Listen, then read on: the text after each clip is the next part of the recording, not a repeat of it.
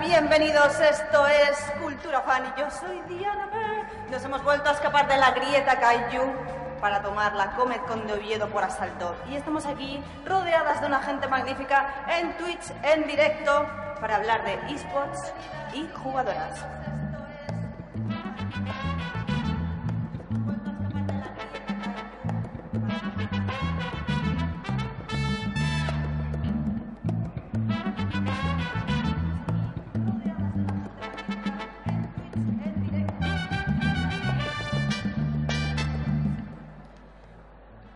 Fenómeno inevitablemente ligado al mundo del videojuego es el de los deportes electrónicos, también conocidos como esports, que han experimentado un considerable auge de popularidad en la última década, llegando a ser comparados por relevancia con deportes físicos como el fútbol.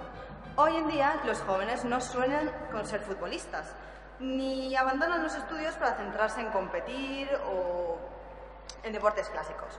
Ganarse la vida compitiendo en un videojuego ha llevado ya a muchos adolescentes a redirigir sus vidas para forjarse unas carreras que hasta hace no tantos años resultaban impensables. Equipos, empresas, patrocinadores, comunicadores, toda una industria que cada vez se hace más y más grande y que no parece tener la intención de detenerse.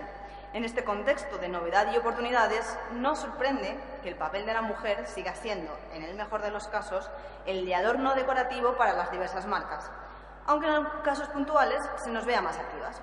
De acuerdo con un estudio de audiencia llevado a cabo por la agencia Newzoo en el año 2016, cerca del 40% de los espectadores de esports del mundo fueron mujeres.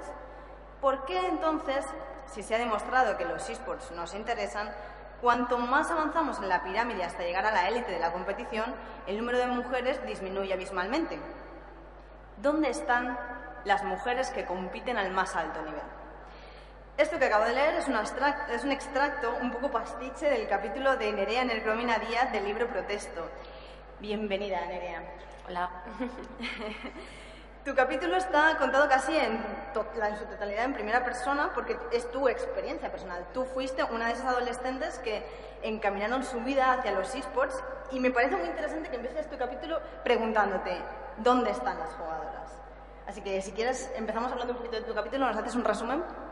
Bueno, pues como, como has dicho, yo fui jugadora profesional en realidad ni llegué a serlo ni siquiera mm, planteándomelo, es algo que simplemente surgió porque cuando yo empecé a, competir, mm, todo el circuito que hay hoy en día de esports, de, mm, de, bueno, de poder rentabilizar esas horas o ese tiempo que tú le dedicas a, ser bueno en, en, algún videojuego no existía. Entonces fue un poquito como que fue, fue surgiendo simplemente, ¿no?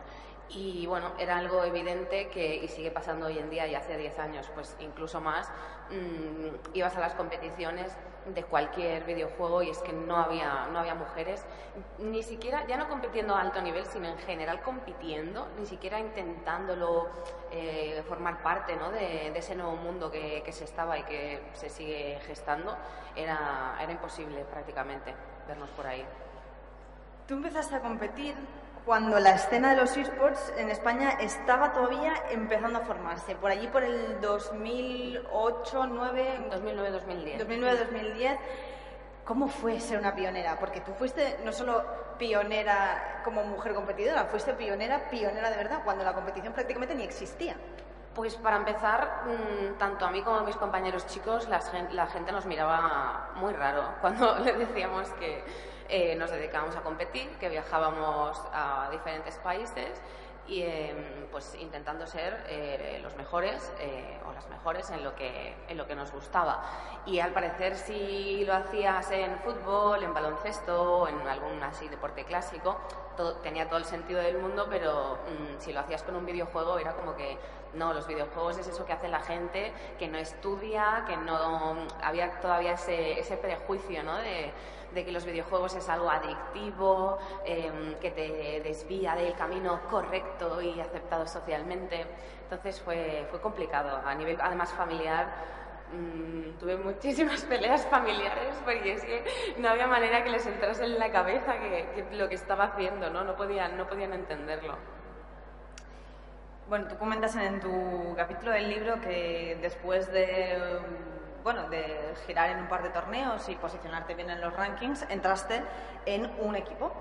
Y tuviste que enfrentarte a varios, a, varios fuentes. Por un lado, eh, tuviste que confirmar que tu presencia en el equipo valía la pena, o sea, que tu presencia estaba justificada, pero luego también tuviste que justificarte delante de la comunidad de jugadores y la comunidad de, fans o de seguidores de, de tu disciplina, que es Street Fighter. Hay una, mm, hay una problemática que veo ahora mismo en, la, en el mundo de los eSports que, a la que no encuentro solución y es el hecho de que mm, para dar visibilidad a las mujeres y hacer que más mujeres se animen teniendo referentes en la competición, se, mm, se nos intenta dar visibilidad a niveles de aptitud más tempranos que a los chicos. Es decir, si tú conoces el nombre de un jugador masculino, es eh, simplemente porque esa persona es mejor que los demás, o, ha ganado más que los, que los, demás, o porque su nivel lo justifica. En cambio, si conoces el nombre de una chica, eh, puede que sea simplemente porque es la única chica, no porque verdaderamente su nivel tenga, el valor ¿no? que, puede haber tenido el de un hombre para llegar a tener la misma mm, relevancia o la misma, el mismo nivel de popularidad, por así decirlo. Entonces, cuando yo entré en un equipo, eh, podría haber sido simplemente porque al ser una chica pues que tiene interés en el juego y que bueno tiene eh, cierta, cierto nivel de aptitud eh, pues el equipo me, hubiese fichado en ese sentido pero claro mi problema fue que aunque yo hubiera sido hombre mi nivel era mm, igual o incluso mejor que muchos de los de mis compañeros en, el equipo que, estuve. Una cosa que comentas también es que te decían que eras no buena para ser una chica, sino buena como para ser un tío. Sí, porque claro, estaba siempre también, esto además era algo que me, que me resultaba súper aberrante. Em, claro, al principio la gente no me conocía, entonces decían, bueno, pues esta chica que juega, pues mm, tal. Y siempre estaba como la sorpresa, ¿no? De, ostras, si sabes jugar, que es un poco en plan, bueno, mm, me ves, no sé, tengo algún tipo de discapacidad o algo que me impida eh, poder llegar a ser mejor que tú en un juego en el que usamos la cabeza. Y, bueno, luego está el hecho de que eh, cuando ya se sabía que, era, que yo era buena y demás, la gente asociaba que yo era buena para ser una mujer, ¿no? Lo que quería decir que no era buena, buena como los chicos son buenos, ¿no? Entonces, muchas veces había jugadores a nivel internacional que para elogiarme o para mostrarme su respeto me decían, eh, eres buena, pero como un hombre. O sea, para, para, que no se asumiera que era desde ese paternalismo, sino que, me, lo elogiaban al mismo nivel que se lo podían decir a un chico. Porque es una frase que es en plan, no, yo soy una mujer y soy buena pues como mujer, ¿no? Hay algo que también recalcas bastante en tu capítulo, que es que muchas veces, prácticamente desde el comienzo de tu carrera como, como mm, profesional de los esports o profesional de Street Fighter, te echaron en cara que tú estabas en tu posición por eh, ser pareja de tal o haber tenido relación con no sé quién. No exactamente. Eh, me, decían eso, ¿no? que por ser chica había conseguido ciertas cosas. Eh, lo de las relaciones con otros jugadores era el hecho de que em, si yo tenía alguna pareja que fuera del circuito competitivo, em, era él quien me había entrenado a mí, ¿no? Y por lo tanto yo era buena porque, claro, es que mi pareja era tal jugador competitivo, cuando no, yo me empecé jugando sola, como todo el mundo, y esto lo digo en el capítulo, yo aprendí de, de mis rivales y ellos aprendieron de mí. O sea, a mí nadie, por ser mujer, nadie me tuvo que dar la mano y guiar y mira, esto se hace así. Pues no, en, tu capítulo cuentas que en el último torneo que jugaste tuviste un conflicto con la organización porque no querías que se te grabara mientras estabas en una fase de selección del torneo. Em, igual para quien no haya ido nunca a un torneo de videojuegos o un evento de esports, esto no le suena muy extraño, pero normalmente no se suele retransmitir, por lo habitual no se suele retransmitir las primeras fases de, selección o se empiezan a, emitir cuando ya están en cuartos o en octavos. Partidas más importantes, claro. No, da tiempo en un streaming eh, retransmitirlo todo. Entonces la, cuestión es que eh, en este evento comentas que la decisión de que aparecieras tú no era una decisión de ser buena jugadora, sino porque eras mujer. Entonces, forzaron a que tú aparecieras simplemente pues porque hacía bonito. Sí, no, además la cuestión fue que, mm, que bueno, yo mm, debido a pues el acoso que recibí y demás, había muchas veces que preferían no jugar eh, en cámara. No, no quería, yo no iba, yo iba a los torneos y no quería salir en las retransmisiones. Yo quería jugar el torneo y hacer el torneo lo mejor posible porque era lo que, para lo que yo había ido. Entonces, bueno, cuando al principio te pueden decir, te va a tocar jugar esta partida en streaming, si tú dices, no quiero, mm, tú has pagado tu entrada y tú tienes unos derechos como jugador en el que nadie te puede obligar a jugar en, un setup determinado. Y de hecho, esto lo explico en el, en el capítulo, que muchas veces eso se decide entre los dos jugadores, eh, incluso porque yo quiero esta tele y en cambio tú quieres esta tele, porque por temas de lag eh, son pequeñas diferencias y se, se juega piedra, papel, tijera, ¿no? Y, claro, cuando yo a los de la organización en aquella situación les expresé, eh, no, no quiero, no quiero en, streaming, prefiero jugarlo fuera. No, eso no puede ser. O sea, me intentaron obligar y, bueno, en el, en el capítulo eh, explico la odisea que tuve que pasar para poder conseguir que no se me eh, forzase a hacer algo que, que no quería hacer y que no tenía por qué hacer porque, perdón, porque para los, desde la organización es beneficioso mm, a nivel de visibilidad pues que salga una mujer jugando en, la transmisión. O sea, esa era la parte que ellos, de la que ellos se querían beneficiar. ¿no? Em, voy a contar otro caso. En 2017, en las clasificatorias europeas de la Global Series de World Electronic Sports Games, se clasificaron dos españoles en Hearthstone para el Mundial. Una era Laura Aria Molina y el otro fue David Kaisercillo Muñoz. El titular en el que anunciaba la noticia en el desmarque era Kaisercillo se clasifica a las finales de la West y el subtítulo La española Aria conquistó el clasificatorio femenino. Siendo que los dos habían acabado eh, en lo más alto del ranking y los dos iban eh, clasificados para lo mismo, para el mismo torneo, el tratamiento de la noticia fue diferente. Pero el, campeonato que ganó Laura era femenino. Sí. Entonces el mérito no es el mismo. Vale, lo, hablamos, sí, lo hablamos. vale. Em, desde luego, eh, ser el, el, mejor o la mejor en X eh, competición eh, es estupendo, o sea, es, es, un, es un, logro eh, y, enhorabuena ¿no? a todo el mundo que consiga, y aunque no llegue al primer puesto, enhorabuena pues toda persona que, que, pues, que dé lo mejor de sí misma y, consiga pues lo que sea. Pero claro, eh, en, Street Fighter, en, en, todos los videojuegos pasa lo mismo. No es lo mismo competir en, en clasificatorios mixtos, donde además el número de participantes es muchísimo mayor eh, que simplemente en, eh, campeonatos eh, femeninos, donde el número de participantes es más reducido y en general por ahora hay menos profesionalización. De hecho, en 2009 se hizo un Women's Invitational, o sea, se hizo un torneo femenino en el Evo, que es el torneo más importante del mundo de juegos de lucha, que bueno, que además hubo mucha polémica porque la gente no entendía que hubiera esa segregación por sexos o géneros Mm, y, la, y la persona que ganó eh, no tenía ni de lejos el nivel que, de la persona que había ganado el mixto. Y esto es así. Mm, no, por ejemplo, si yo eh, fuese también al Evo, eh, quizá, bueno, de hecho se decía que yo era la mejor mujer en el mundo, mm, para mí eso no era ningún logro. Es decir, bueno, puedo ser la mejor mujer en el mundo, pero somos pocas mujeres. Eh, y realmente ahora mismo donde está el grueso competitivo eh, es, en, es, en, mixto. La pregunta va por otro lado, pero ya que has sacado este melón, te lo voy a... melón. Lo vamos a seguir, vamos a, vamos a tirar de estilo. Entonces, ¿cuál es tu opinión sobre las ligas femeninas o las, ligas mixtas? Em, mi, mi, opinión ha ido evolucionando. Yo al principio era muy contraria porque no tiene ningún sentido que, hagamos esa segregación cuando en videojuegos no es necesario. Eh, a nivel de deportes físicos, pues sí, eh, hay unas diferencias biológicas en cómo el desarrollo de los músculos y demás, pero, pero en, videojuegos no hace falta, eh, o sea, podemos perfectamente competir unos con otros. Entonces, en ese sentido, no me gustaban y, y, no me gustan en realidad las ligas femeninas porque, porque lo veo creo que lo dije también en el capítulo, un techo de cristal autoimpuesto. O sea, no, no creo que tenga que ser nuestra meta ser eh, las mejores entre nosotras, sino que es un terreno que creo que podemos conquistar en, en general, ¿no?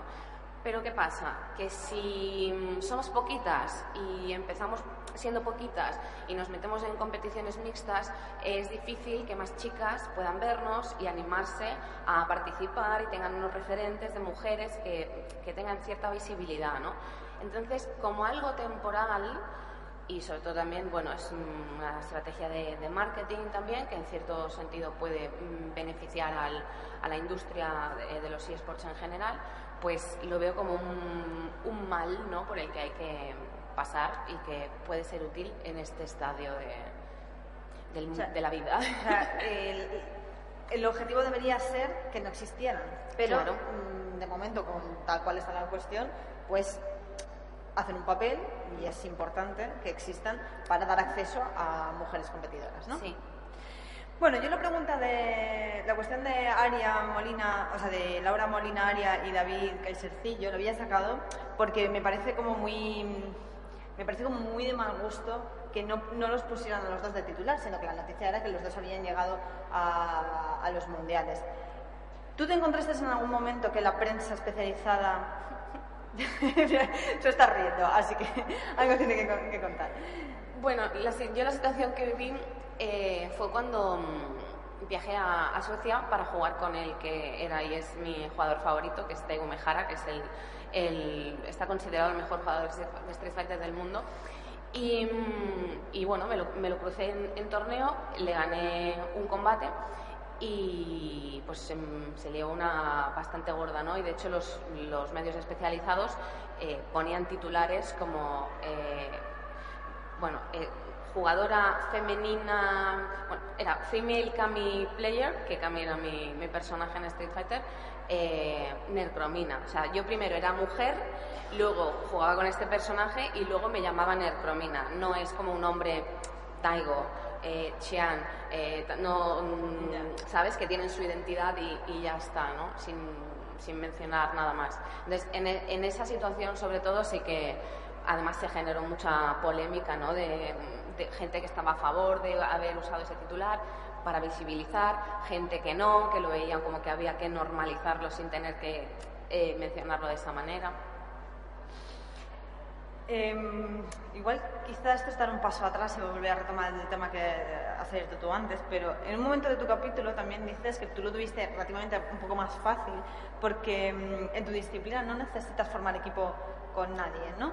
Eh, no como otras disciplinas. Bueno, yo no lo definiría como más fácil porque también... Mm, o sea, que no, dependes, no dependes tanto de otra gente por, ahí. Sí, sí. Es decir, en otras disciplinas como son los shooters o como son o sea, el LOL, por ejemplo, tú necesitas formar equipo. Sí. Entonces, hablas, por ejemplo, del caso de, de Guri, que es una jugadora de Overwatch, que se la puso muy en, en duda por sus habilidades, tuvo muchos problemas para encontrar equipo y tal.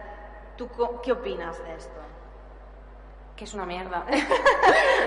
Pero quiero decir, habría que, que apoyar que existieran.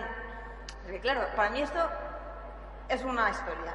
Yo también estoy contigo en que el, el hecho de que existan ligas femeninas es como un mal menor, que no debería existir, pero que ahora mismo, bueno, pues abre ciertas puertas. Pero, ¿deberían haber equipos de mujeres en las ligas mixtas? ¿O deberían haber equipos mixtos para ligas mixtas?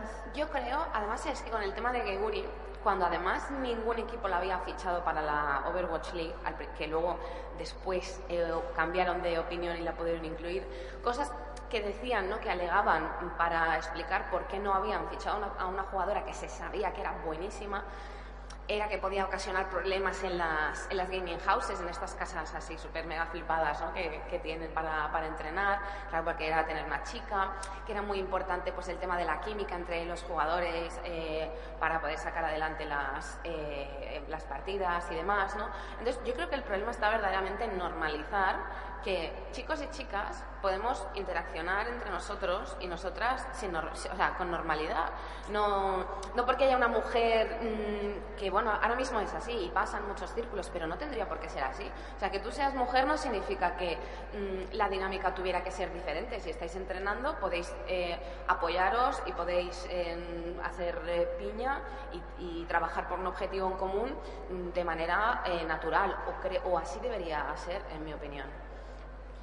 En cuanto a los equipos femeninos en las ligas mixtas? A ver, yo es que soy partida.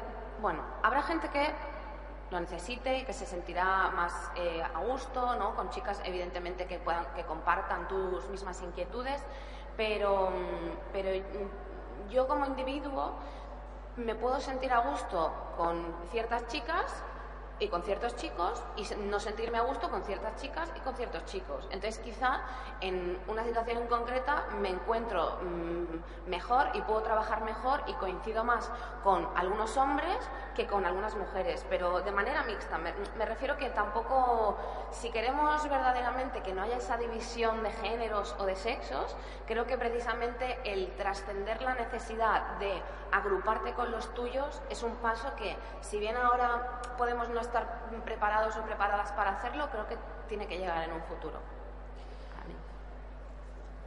Entonces, ¿cuál crees que es la solución para traer a más chicas a la escena competitiva? Pues mm, yo creo que pasa todo por, una, por la educación cultural, eh, sobre todo ya por el cómo se mm, eh, publicitan los videojuegos. O sea, creo que si tú consigues atraer a más mujeres para que jueguen de manera natural, ellas van a tener interés y como van a tener interés van a querer destacar y al querer destacar van a entrenar y al entrenar van a mejorar y van a ser, van a ser mejores. Entonces, además también es una cuestión de estadística. Si de cada 100 hombres, uno eh, o 100 personas, uno eh, o una es eh, profesional, claro, hombres jugando videojuegos hay a patadas, pero mujeres hay muy pocas. Entonces ya la estadística juega en nuestra contra para que eh, ese pequeño 1% eh, sobresalga. Entonces, si desde publicidad, marketing, sociedad, desde, bien abajo ya se empieza a generar una masa de jugadoras mayor, mm, eh, las estadísticas harán el resto. Me parece un tema súper complejo porque, bueno, yo he trabajado en ocasiones para grandes eventos de esports y he visto como en el público de, League of Legends, por ejemplo, hay muchísimas chicas, hay muchísimas chicas súper jovencitas, además, chicas que juegan en sus casas mogollón, estoy segura, pero sin embargo, eh, igual me estoy equivocando, ¿no? Pero creo que en la historia de la LVP, que es la Liga de Videojuegos Profesional, en su liga profesional de League of Legends nunca ha competido una mujer. Y a mí eso me llama la atención yo he competido y he ganado competiciones en la LVP. No, no, quiero decir, en League of Legends, que tiene un público femenino enorme, que es lo que comentábamos al principio, que es muy curioso cómo... Eh, claro, porque nosotros hablamos de, los esports y tenemos que entender que es un medio en sí mismo, ¿no? Entonces, por un lado están las personas que juegan, las personas que compiten y las personas que consumen. Sí, el, paso, el paso de... Eh, de ver, ¿no? de ser espectadora a, coger tú ¿no? Eh, las armas y decir, pues voy a, estar yo ahí, ¿no? Pasa también eh, por, por, la educación cultural que tenemos, ¿no? De, ser espectadoras de cómo los hombres llevan a cabo la acción. Es algo que incluso en las películas, en, toda la cultura eso está impregnado, que nosotras, no siempre, ¿no? Pero el 90% de, de representaciones Em, hoy en día se está trabajando esto y ya hay un poquito más de variedad, pero mm, es que tú, te tú vas a ver una película de superhéroes o, de, en general mm, de, acción o lo que sea y va a ser el, hombre el que haga cosas y, la mujer que como mucho, bueno, pues va a estar guapa y esas cosas, ¿no? Em, va a tener buen cuerpo, va a enseñar su cuerpo mm, y poco más, va a ser rescatada también. Entonces, eso creo que se nos queda en la, la mente, ¿no? De, bueno, mi papel es ese, ¿no? Yo no soy yo la que, mm, ¿sabes?, mm, lleva a cabo la acción. Eh, bueno, quería recordaros que podéis hacer preguntas. Voy a comentarte una cosa que me han dicho por el chat de Twitch. Dice Renks, nuestra amiga Paloma, dice, recordamos esta encuesta de la SPN Esports anónima a 33 jugadores profesionales del LOL, donde un 73% de los encuestados manifestó que no les gustaría competir en un equipo con una mujer.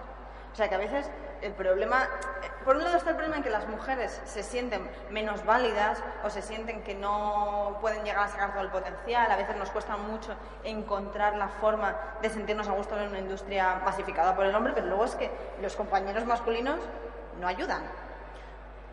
Vale, eh, o sea, toda la razón que es verdad que eso sucede y hay hostilidad, porque además yo la viví y, eso existe.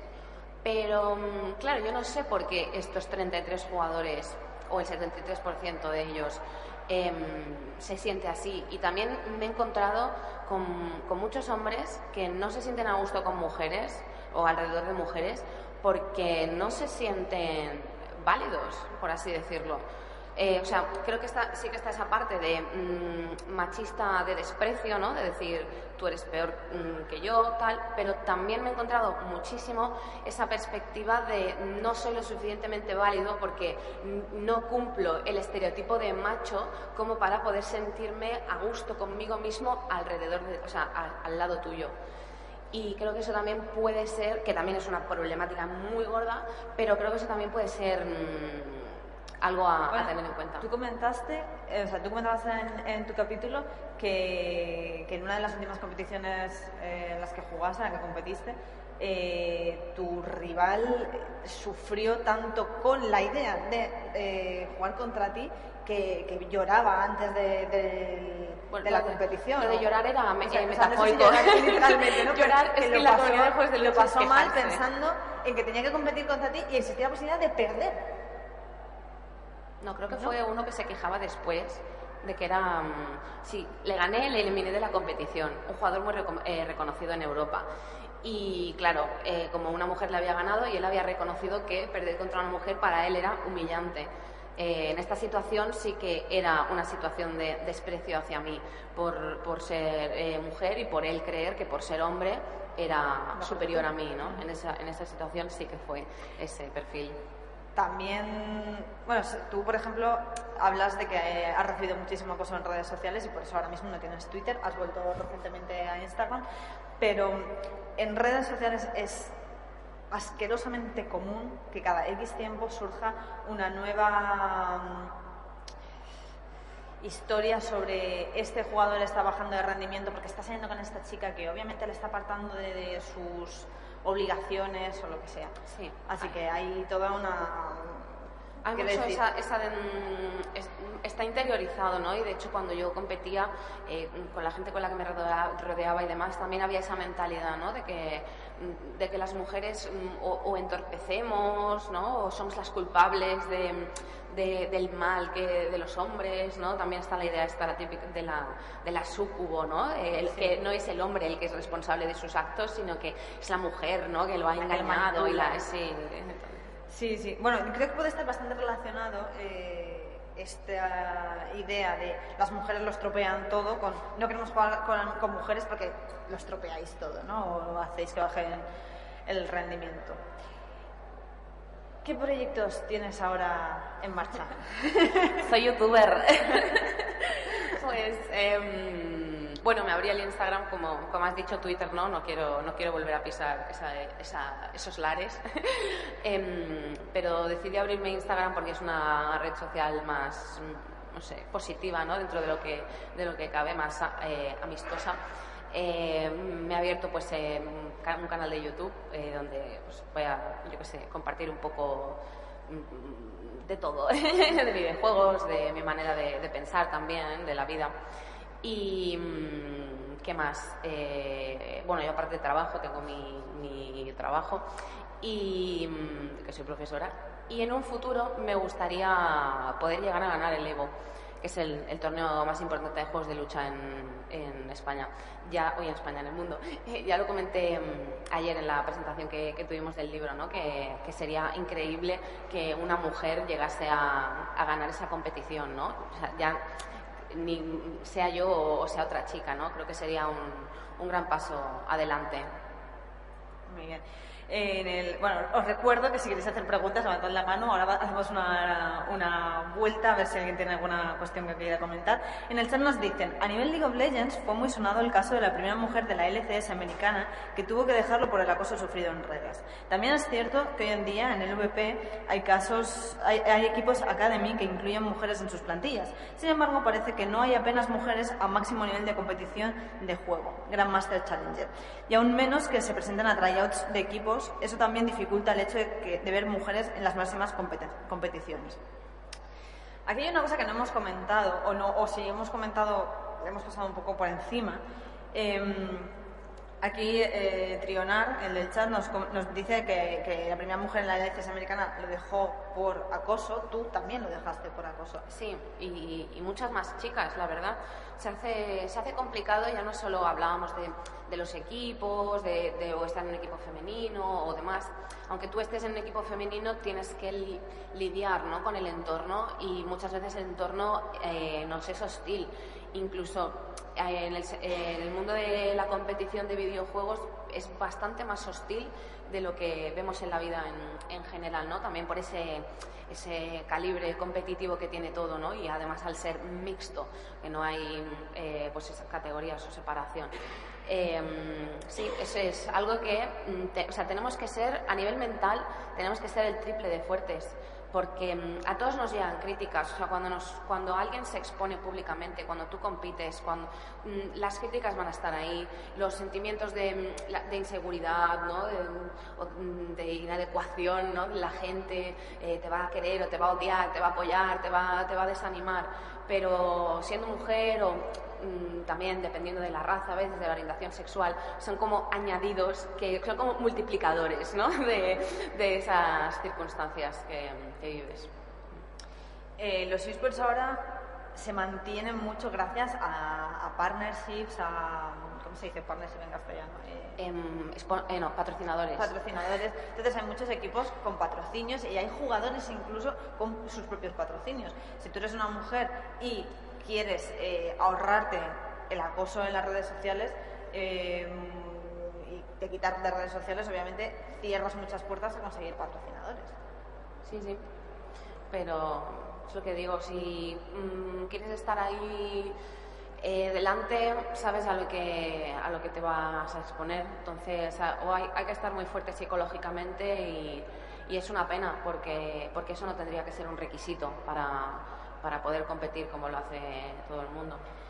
Antes estabas diciendo que, ser mujer, eh, ser de determinada raza, ser de determinada situación social o de un colectivo eh, marginal o LGTB tal, da como puntos para que el acoso sea mayor. Aquí en me están recordando el caso de Remilia, que compitió en la LCS y que era una mujer trans a la que mm, bueno, la campaña de acoso que sufrió fue terrible. eh, abandonó la competición por completo y abandonó las redes sociales, desapareció y bueno, fue bueno, no solo un caso de machismo, sino además un caso de transfobia bastante sonado. Sí, sí, hay muchos ca- Es que no sé qué más decirte porque es que es, es que es, es así, es una pena. Eh, espero que en un futuro este tipo de situaciones pues no se vayan eh, dando con, con menos frecuencia. Pero Claro, es y esto, lástima. y esto, por ejemplo, el caso de Ramilia, mm, me da especial rabia y me da especial enfado, porque podría haber sido un caso de decir, mirad chicas trans, aquí también hay un sitio para vosotras, pero es que esto lo que está indicando es todo lo contrario, es como, no sois bienvenidas, esto es un campo hostil, no os acerquéis. Y eso es terrible, es que no puede ser peor. En fin, no sé si entre el público hay alguna pregunta. Vale, hay una pregunta. Eh, si quieres, dile en voz alta y yo la digo por el micro. ¿Qué te dijo tu familia cuando decidiste participar de manera profesional? Mira, pues cuando vieron que todo ese ir a torneos y he quedado primera aquí, segunda allá, mm, allí, no sé cuántos, mm, me iba a mm, beneficiar económicamente en algún sentido, les pareció estupendamente. o sea, los problemas, des- una parte de, de esa concepción suya negativa desapareció, ¿no? Porque vieron que sí que me podía llevar a algo, ¿no? Eso. Más, más preguntillas. Venga. Venga, tenemos micro. Eh, cuando competías hace... empezaste No se, hace- no se escucha. Cuando competías hace 10 años, empezaste hace 10 años, Mm, ¿con sí. qué Street Fighter estabas? ¿Y Cuatro. ahora con cuál vas a competir o con cuál quieres volver? Mm, La cuestión es que el que está ahora en el circuito competitivo es el Street Fighter V y no me gusta nada. De hecho, mm, el siguiente vídeo de YouTube que haga seguramente será hablando de cuáles, cuáles lo- son los problemas que le veo a, a ese juego, ¿no? Y mm, me gustaría que seguramente va a salir un Street Fighter VI en algún momento. O sea que en cuanto lo anuncien ya voy a ir desempolvando el stick y preparándome. Pues genial. ¿Había otra pregunta por ahí? Hola. Con, con el auge que hay ahora mismo en los fighting games, gracias a acciones como por ejemplo Sharing, que, que lo conoces, ¿no? De, con el Barcelona Fighters y demás, eh, todo este gran boom que hay en los deportes competitivos de fighting, gracias en gran medida al Dragon Ball Fighter Z, ¿no te atrae un cambio de, de juego, un cambio No. de...? No me, los anime fighters nunca me han, o sea, no es que no me hayan llamado la atención porque me parecen muy bonitos y me parecen unos juegos muy chulos, pero no es el tipo de juego de lucha que a mí me gusta, porque tienen un ritmo, un ritmo distinto y premian mucho la, ejecución, ¿no? Y, y mm, son, súper rápidos, es, la, la pantalla no es, constante ¿no? el, movimiento y mm, me gustan más los Street Fighters porque permiten un poco más de, de planificación, ¿no? de estrategia, de... no sé, me gustan más. Y, ahora mismo, ¿cómo ves la escena competitiva? Ahora mismo que, por ejemplo, Giant se está reclutando gente no solo de Fighter Z, sino también de Street Fighter, está promoviendo sus propias ligas, eh, Barcelona Fighters parece que se quiere expandir a otros juegos y demás. ¿Cómo estás viendo la escena competitiva de fighting en España? Pues, mm, claro, la industria de los eSports está creciendo, la industria de los videojuegos está creciendo, la industria de los eSports está creciendo, entonces ya cada pequeña rama, pues por ejemplo el caso de la comunidad de juegos de lucha, pues es normal, ¿no? Que también que también crezca, pero no va a llegar a, yo creo que no va a llegar, ojalá me equivoque, pero no va a llegar al nivel de, de un League of Legends, ¿no? Muchas veces hago la comparación de que el League of Legends por decir uno de, de los grandes, ¿no?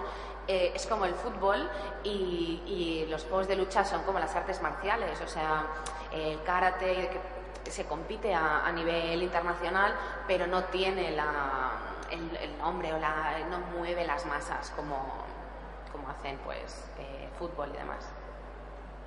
¿Más preguntas?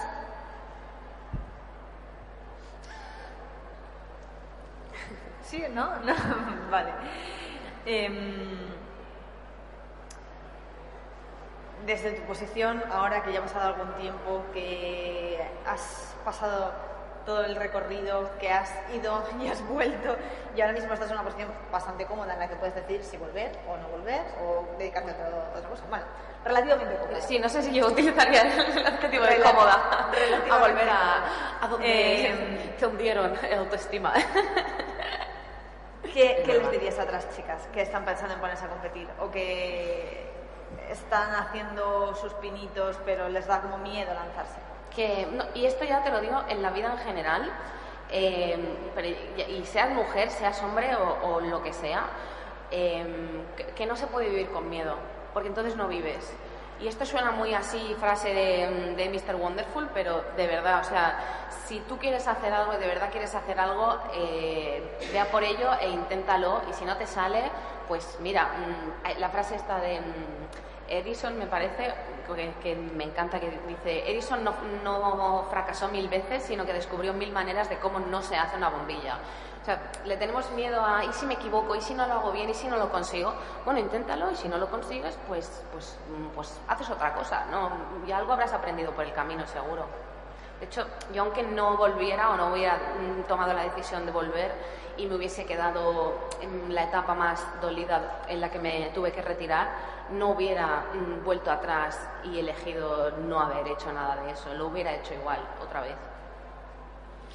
Pues, a ver, una pregunta del chat. ¿Sabrías de algún medio, web o red social recomendable para seguir competiciones españolas, europeas o más pequeñas que las del Evo? Vaya. Eso ya depende del juego en el que te interese, porque ahora mismo hay, hay mucha segregación, no hay una sola plataforma, ¿no? Entonces, por ejemplo, los juegos de lucha se mueven por un lado, incluso cada juego de lucha tiene también sus propias ramas, entonces es, mm, mm, si te interesa un juego, meterte en la comunidad de ese juego y ver por dónde, por dónde se mueve. Hay una comunidad de Street Fighter en España que sea como de, digamos, ¿cómo, cómo es? Eh, como la Liga B, o sea, como una liga menor. No entiendo a qué te refieres. Como una, joder, ¿cómo se dice? Esto, esto no- dice todo lo que yo sé. Es esto. Bueno, en España, en España hay circuito competitivo, no, obviamente no al nivel de profesionaliza- profesionalización que en el resto del mundo. Y, y bueno, como comentaba la, la pregunta, em, incluso en los juegos de lucha no hay tampoco el nivel de su- super mega producción y profesionalización que League of Legends y demás. Pero bueno, poco a poco todo, todo va creciendo. Estoy intentando recordar eh, cómo se dice cuando, cuando hay una competición y hay como ligas de, que están como más arriba en el ranking y ligas que están como más abajo. Pero Yo como mucho te sé decir que hay side tournaments, que son que dentro, por ejemplo, de un propio torneo hay algunos juegos que son principales y otros que son como secundarios, pero ¿Alguna pregunta más entre el público? Cobardes. Bueno, Nerea, ha sido un gustazo. Muchas gracias. Hablar contigo. Muchísimas gracias. Espero que te vaya muy bien tu experiencia como youtuber. Y pues, aquí estaremos esperando si quieres volver a la competición. Te apoyaremos súper a tope. muchas gracias. Eh, muchas gracias a toda la gente de la Cometco, muchas gracias a la gente que habéis venido aquí a ver a ver un Cultura Fan en directo. Y bueno, por mi parte, dar las gracias a esta comunidad tan súper guay que tengo em, y que tiene este podcast de Social Justice Kaijus, como nos llamamos. Y recordaros que nos podéis seguir en Instagram, en Twitter, encontrarnos en YouTube, iBox, iTunes y Spotify. Y que de vez en cuando también estamos por aquí por Twitch, mandamos tiny letters a veces. Y que podéis hacernos donaciones en el Coffee, comprarnos merchan de bolsas o echarnos un dinerito a la hucha. Hasta la próxima, muchas gracias.